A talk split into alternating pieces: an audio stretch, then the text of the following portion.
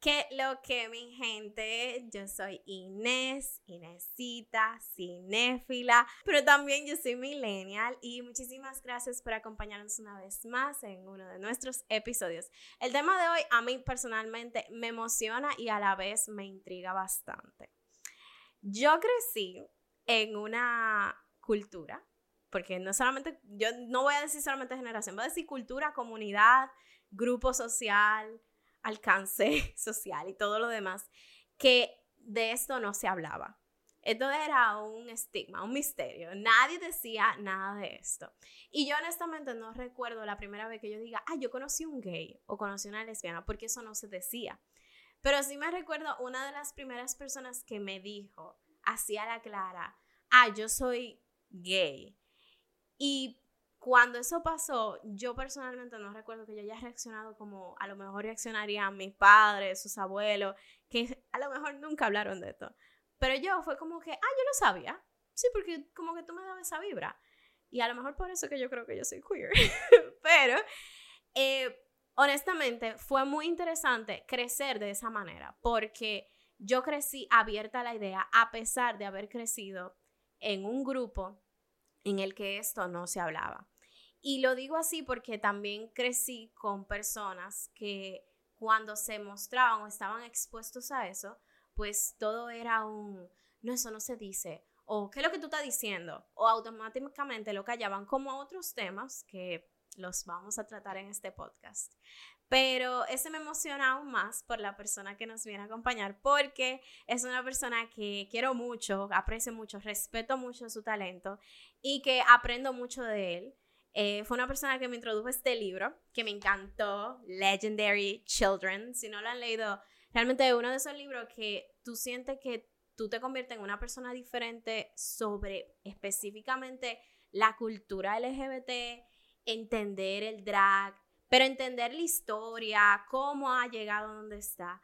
Y esta persona me pasó lo mismo. Cuando yo lo conocí, yo me recuerdo que lo conocí en el grupo de baile, yo fui a ver el grupo de baile y ya él era parte del grupo de baile, él estaba bailando y me recuerdo que era una clase que era merengue, bachata y salsa y él estaba dándolo todo, pero era el más alto del grupo, entonces tú decías, era el hombre, pero yo lo veía y yo decía, mm, él es gay, pero no importa, o sea, no importaba realmente, yo lo decía como, bueno, esa es su, esa es su identidad y punto. Y aparte de eso, señores, realmente es una persona extremadamente talentosa que estudió conmigo. Así que les presento a Erwin Villanueva.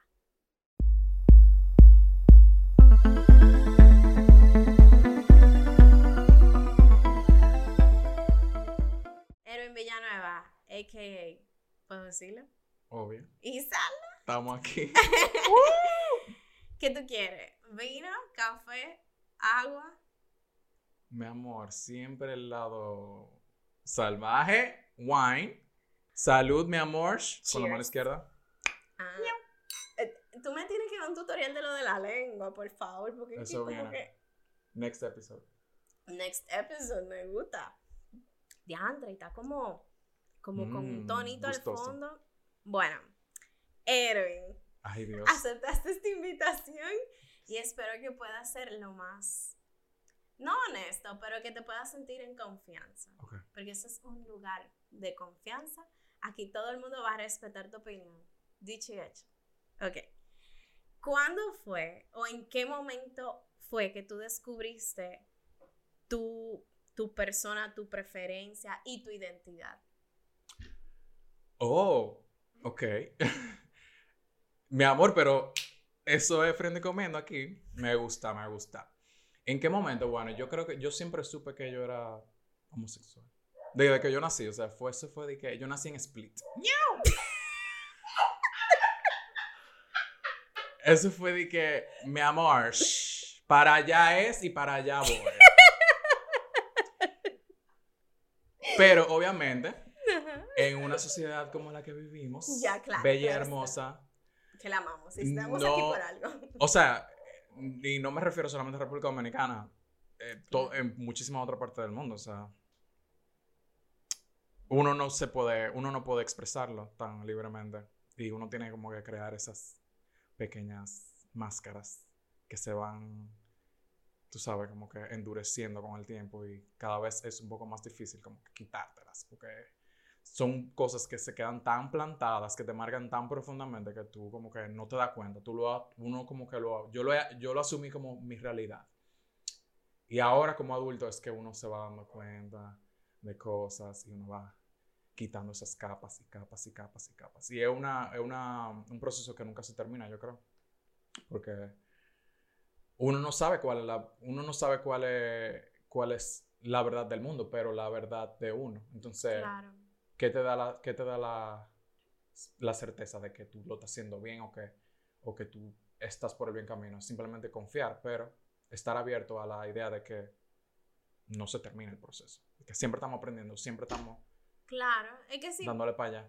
Uno, bueno, yo hablo como mujer. A veces a mí me pasan cosas físicamente que yo dije automáticamente, ¿qué es esto? Y me pongo a investigar, me pongo a analizar, me siento, ¿cómo me siento? ¿Esto está bien? ¿Esto está mal? ¿Me siento cómoda? No me imagino también en un proceso en el que aún así, el mundo, el mundo a nivel general, ni siquiera ayuda o no te informa o desinforma, que es peor. Claro, no, y que te crea una idea totalmente equivocada de lo que es vivir tu vida, de vivir tu vida. Como que tú tienes que seguir estas reglas, estas ideologías para poder ser exitoso, para que la gente te ame. Y en verdad es cierto. O sea, yo me he visto en situaciones en las que yo tengo que ponerme esas máscaras para simplemente evitar conflictos, para evitar caos, para evitar en, en, en, en contextos, tú sabes, bien personales y, y que obviamente yo no tenga esa confianza de ser,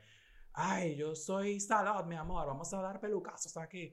Como que en esos, en esos contextos, en lo que yo sé que yo no debería expresarme de esa forma porque no todo el mundo lo acepta, lo acepta, yo tengo que ponerme esas máscaras todavía. Y todo el mundo tiene, todo el mundo en algún punto de su vida, de su día a día, tiene que ponerse una máscara. Independientemente de su preferencia. Claro que sí. Totalmente. Y si eso soy yo, que no es que estoy diciendo que yo sea normal, porque yo no me considero el ser más normal del mundo, punto.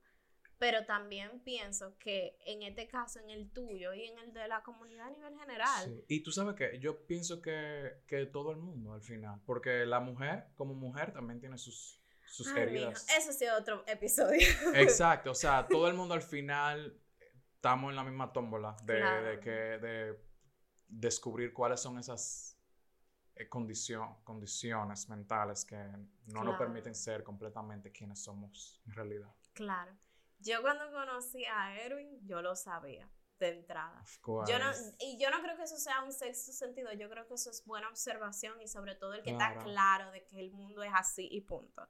Ahora, eso fui yo.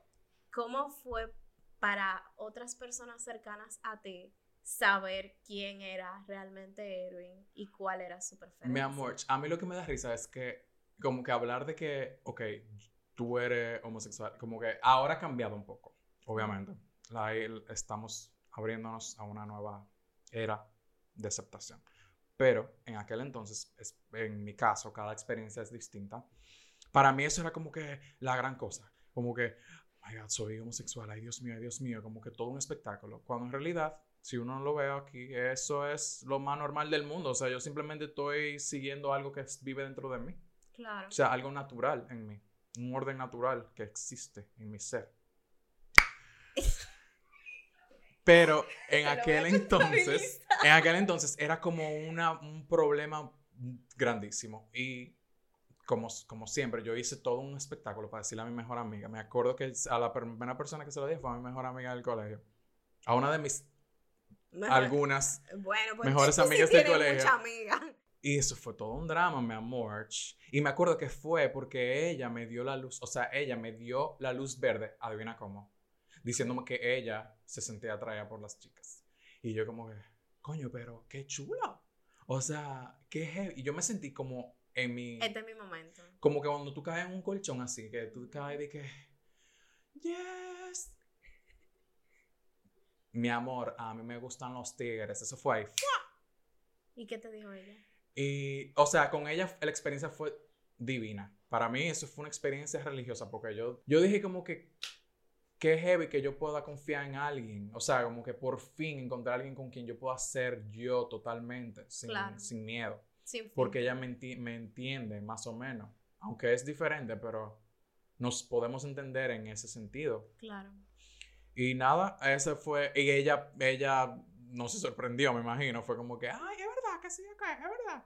Y ya. Pero eh, después se lo fui comentando a otros amigos, otros amigos, otros amigos, hasta que se volvió algo súper natural entre mis amigos. Y luego, o sea, yo simplemente lo asumí como mi realidad y yo entendí que yo no tenía que darle explicación a nadie. Muy bien. Eh, que yo, yo decidí simplemente vivir mi vida, fluir con la vida y, y tú sabes, no, no cargar con la responsabilidad de tener que justificarme a una persona, en especial a mi familia, como que mi familia siempre... Eso te iba a preguntar, porque como que entre los amigos como un poquito, no voy a decir que, que es mucho más fácil, pero son tus amigos, no viven contigo, por lo tanto tú no vas a tener la incomodidad de estar en un espacio cerrado durante ciertas horas.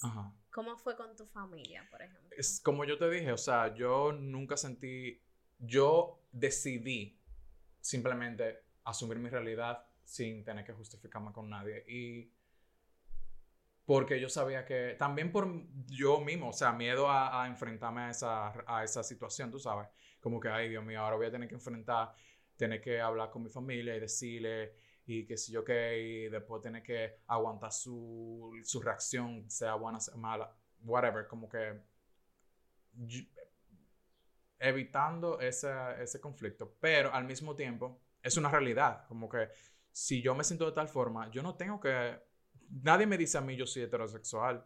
Cállate, eso me iba a decir, o sea, yo no creo que yo le he dicho a absolutamente, no mentira, sí tengo una experiencia. me acabo de corregir. A mí no se me olvida que en el 2019 yo fui a un parade en Los Ángeles. Y yo fui con amigos heterosexuales. Nosotros fuimos porque queríamos ir al parade, porque en, en Estados Unidos es muy popular, exacto. Y es una chulería realmente. Al que está abierto a la oportunidad es una chulería. Pues yo fui y yo me recuerdo que yo me hice una foto que yo, y que en el caption yo puse love is love is love is love. Y una prima mía me escribió y ella me puso, ah, porque yo no sabía que tú eras lesbiana. Y yo me quedé. Ah, porque yo no sabía que tú eres yo, como así? No, porque ahora tú nada más te juntas con esas personas y tú nada más vives pegada a Andrea, que es mi mejor amiga, y tú nada más esto y tú nada más aquello. Y yo, ven acá, yo no ando cuestionando a nadie si tú eres esto o aquello por lo que sea que publiquen. Uno. Dos, si yo lo fuese, ¿cuál es el problema? No, porque ti, ti, aquello. Y llegué a un punto en que le dije, mira, yo soy heterosexual, pero tu reacción me da a entender en que si yo no lo fuese, fuese un problema. Y eso a mí personalmente no me gusta. Y mira, te puedo decir que con esa prima yo ni siquiera hablo en estos días. Porque yo no lo soy, pero respeto demasiado a la comunidad porque así como la respeto, a mí me gustaría que me respetaran en mis propios pensamientos como feminista, como mujer, como persona. Y me molestó mucho viniendo de una persona que se supone es una persona de nuestra generación, entendería un poquito más, y que es mi prima, que me haya atacado de esa manera. Claro. Y esa prima y yo tenemos una persona muy cercana que es de la comunidad y ahora me cuestiono cómo fue la reacción de ella, que no se lo he preguntado porque personalmente no quiero ir a ese punto, porque entiendo que esa persona a lo mejor sí fue herida por eso. Entonces, yo, yo creo que decir heterosexual, eso ni siquiera es un tema, entonces es verdad, porque es decir que tú eres homosexual o transexual o bisexual o todas las demás extensiones que existan, ¿por qué debe de ser un, un tema? Sí. Entonces... Sí, es que es muy profundo, o sea, es la gente a veces no lo acepta o lo ve como un poco loco, pero es muy espiritual todo, o sea. Claro. ¿Y qué tú eh, opinas de los pronombres? De los pronombres ella, etcétera, etcétera.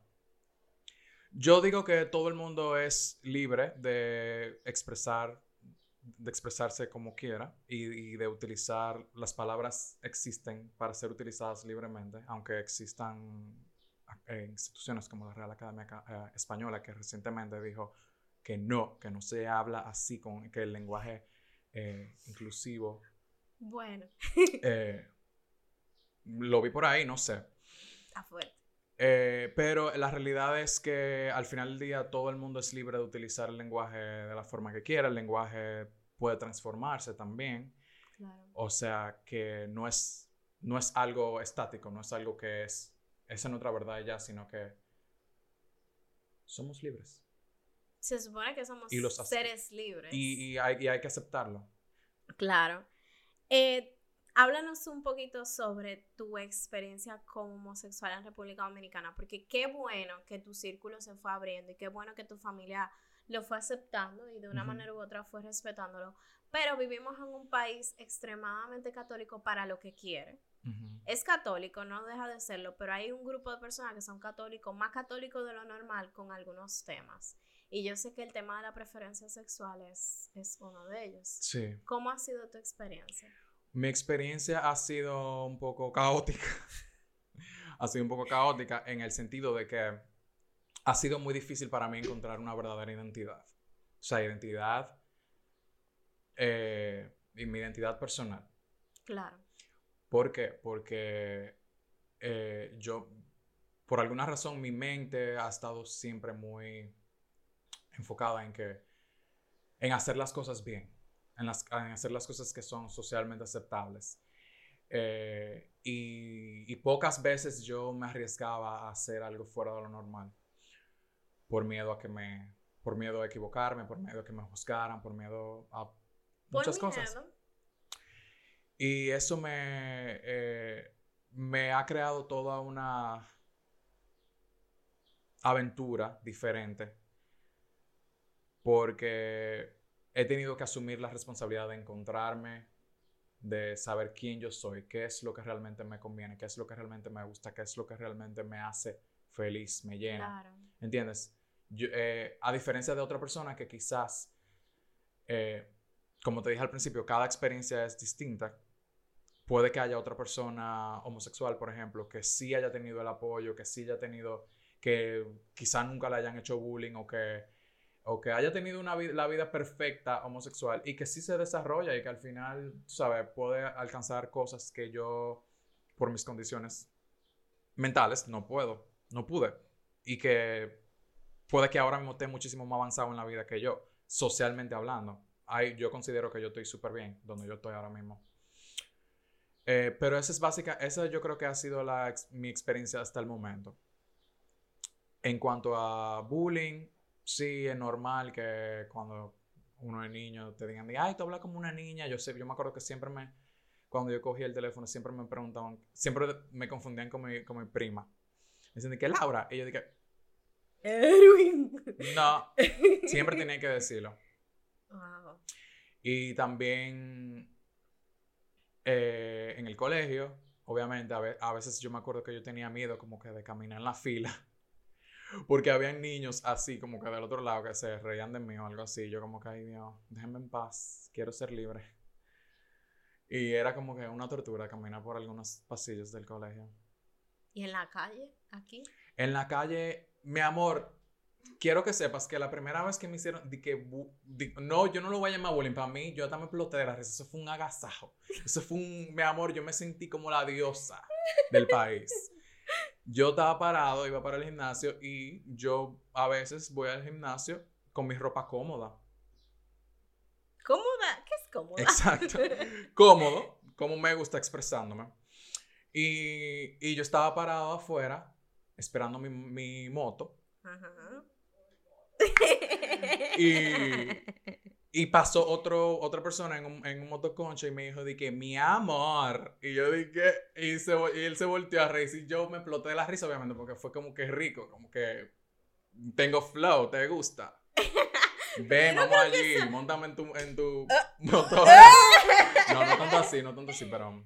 Pero yo no creo que eso sea bullying, eso es más No, exacto. eso es como, no, como, no va a decir con pick-up line, pero es como... Es que en la calle...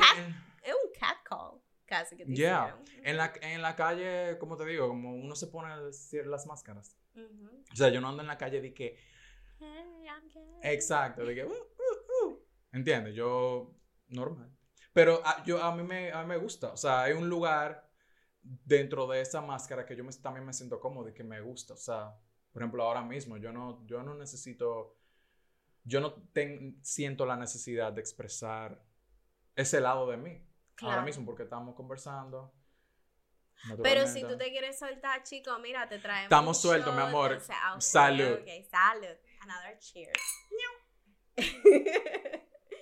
Hay algo muy importante que yo he tratado de resaltar en otros episodios y creo que en este episodio también es muy particular. No creo que sea muy de la generación Z, creo que más de la generación alfa, que son todavía más... ¿Cuál es esa generación? Ah, te explico, mira, la generación millennial es del 80 a los 95, 96, ¿verdad? Después hay como una brechita que son los millennials, que son como 96, 97, 98. Y luego viene la generación Z, que la generación Z como del 98, 99 hasta el 2012 o 10. Entonces después de ahí viene la alfa, que son la gente que, que crecieron literal con una pantalla enfrente. Eh, y por lo tanto son personas que, que crecieron con las redes sociales y son personas que a lo mejor están saliendo del colegio, todavía están en el colegio, son los influencers que ni siquiera tienen mayoría de edad, por ejemplo. Eh, hay muchos casos, por ejemplo, hay casos de influencers que las redes sociales son su manera de salir del closet, que es una expresión que para mí ya debería ser totalmente sacada desde del vocabulario de todo el mundo porque salir del closet ya no es la manera de que la gente sale. Yo diría que la gente es publicar en, en, tu feed Sí. cómo, cómo lo hacen. Which is fine. Totalmente, cada, quien, tiene, su manera de hacerlo. Claro que yes. Ahora, ¿qué tú opinas de cómo ahora esa generación está siendo o demostrando su preferencia sexual así abiertamente? ¿Tú entiendes que eso es algo que todavía debería mantenerse un poco más privado o entiendes que ya sí, la manera en que lo están haciendo no hay ningún problema? Que lo publiquen en las redes sociales. Que lo hagan así de público. Yo entiendo que sí, que está bien. O sea, como te digo al principio, todo depende de la experiencia de esa persona. Claro. De dónde viene, cuál fue, cuál fue su, cuáles son sus traumas, cuáles son sus heridas. O sea, al final la gente va a reaccionar de acuerdo a, a su persona. Y que lo haga públicamente si esa persona está consciente y se siente, y se siente seguro. Ujú. Claro que sí, es, puede servir de inspiración para muchas otras personas. Yo conozco, pers- o sea, amigos míos lo han hecho así también. Cuando, eh, cuando Facebook tenía eh, las, las notas de Facebook, eran trend. Mira, chico. Yo vi varias salidas del closet por Facebook Notes. O sea que, y fue súper inspirador porque la gente se, se desahoga y dice, su, ver- eh, habla su verdad y uno se identifica también y como que Claro. como que ve una parte de esa persona que quizá tú no sabías y tú dices, como que, wow, qué lindo. Claro. Tú sabes, para mí eso está chulo. Yo crecí en una, con una generación en la que salir del closet era tú yendo al baño del colegio y escribiendo soy gay y atreviéndote a poner el nombre tuyo, o sea, de la persona, en, eh, en esa nota. Y obviamente todo el que entraba al baño y veía ya sabía. O sea, tú mismo ponías tu, tu nombre así, pap. Sí, por ejemplo, Ah, bueno. vamos a decir que Laura María es lesbiana. Ujú. Ella iba al baño el día que se, que se sentía que ese era su día y lo escribía ahí en la puerta del baño. Y es algo que entiendo que se mantiene, porque lo veo en los baños de la Pucamaima donde doy clase, que de repente yo me encuentro, por ejemplo, con que una persona puso I'm gay y después varias personas le ponen alrededor, oh, está genial, yo también. Le ponen nota, básicamente. Y creo que realmente eso ayuda a que ya eso se normalice todavía más, porque no es que sigue siendo un tabú, pero es un tema como que no todo el mundo lo habla así, porque Sí. creen que se le va a caer la boca si lo hacen. Sí, yo siento que estamos en, una, en, una- en un momento como medio extraño en ese sentido porque hay muchas protestas anti-LGBT en el mundo sucediendo ahora mismo. Y hay muchas personas que pueden, que se puedan poner en riesgo por el hecho de, de decir quiénes son. Claro. Porque eh, quizá en su comunidad, en su pequeña comunidad, sea muy conservadora y tenga esas claro. Eh, reglas bien impuestas. Ese es el gran problema de las redes también, porque las redes pueden ser muy, una muy buena herramienta para algunas cosas como poder expresarte, encontrar una comunidad y eso, pero también puede ser todo lo contrario. Y lo vi con Kobe Quintana, que hace unos pocos días, ella en una canción publicó que ella le gustan las mujeres, lo cual eh, la persona que sigue a Kobe Quintana tiene que habérselo imaginado porque Kobe Quintana se expresa y se maneja de una manera que da a entender, lo cual también es un cliché, lo entiendo. Pero, mira, yo veía videos de Kobe Quintana con personas que eran de la comunidad y me decían, esa está buenísima, esa tipa le tiene que gustar a las mujeres. Mm. Y cuando ella salió del closet fue muy, muy atacada en las redes. De, yo no voy a seguir escuchando la música de ella. tan inspiradora que era ella y míralo con lo que sale. Entonces es muy cruel que las mismas redes que se supone que son tu comunidad, la gente que tú has creado alrededor de ti, bueno, no creado, pero que te, al quienes te has acercado, de repente son las personas que te dan la espalda cuando tú dices algo así. Sí, pero al mismo tiempo, si tú te pones a pensar, no es algo tan negativo porque al final tú estás filtrando la gente que realmente te ama. O sea, la gente que realmente te ama, aunque sean dos gatos, mi amor, se van a quedar ahí y te van a dar like hasta el último día. y yo feliz. Yo feliz. ¿Por qué? Porque son personas sinceras. Son personas que... Que se quedaron contigo. Y que apreciaron tu arte con el corazón.